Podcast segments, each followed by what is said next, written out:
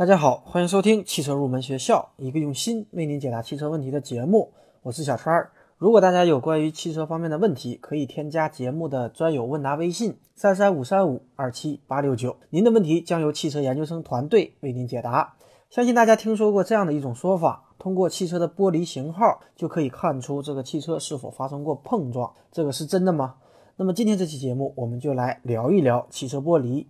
首先呢，我们来说一下汽车玻璃它的编码所代表的含义。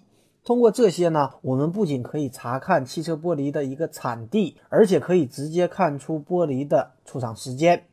对于汽车玻璃的型号，平时大家可能并不注意，因为对于这些眼花缭乱的代码，可能觉得非常的复杂。这里呢，教给大家一个方法：无论是什么规格的玻璃，在玻璃的下方都会有一个数字和几个黑点儿。举个例子来说。比如几个小黑点加上数字八，那么八代表的是年份，说明是在二零零八年生产的。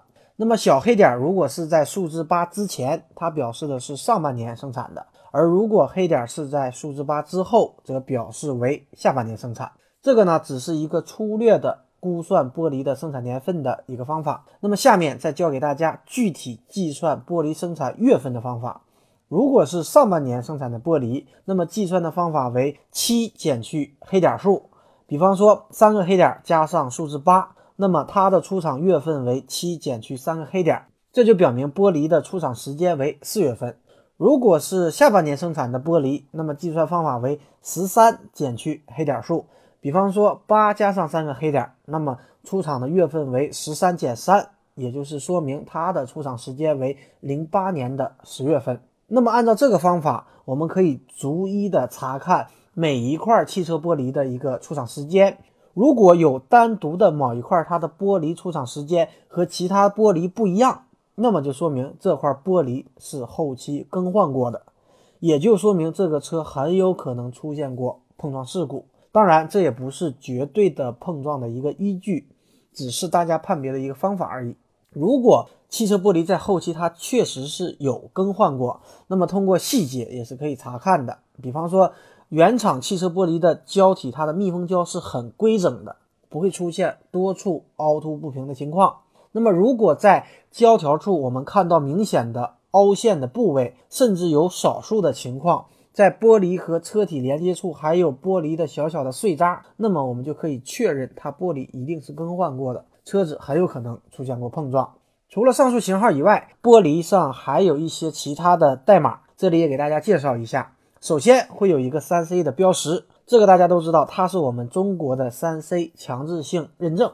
那么在这个标志下方呢，还有一串数字，它实际上代表的是玻璃的生产厂家。比方说一零零四七二，它表示的是著名的玻璃制造商圣戈班。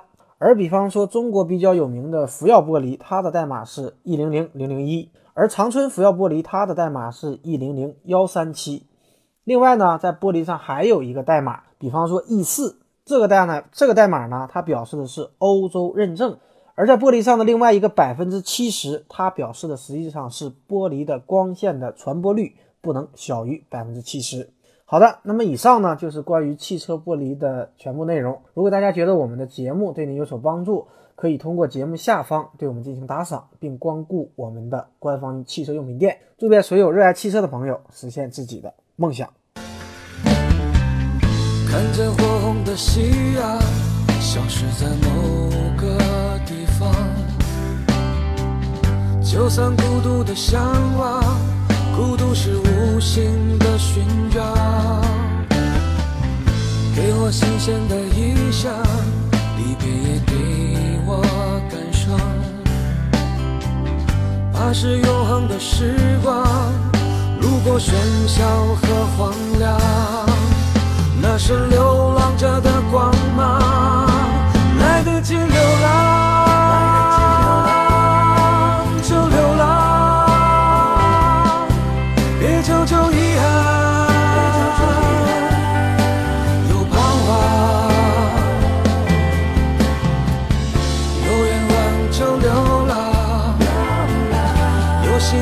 就绽放。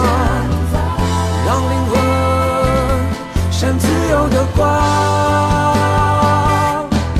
想勇敢流浪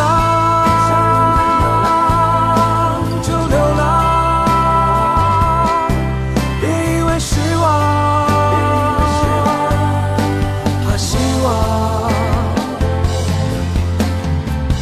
别辜负就披上魔幻那又何妨？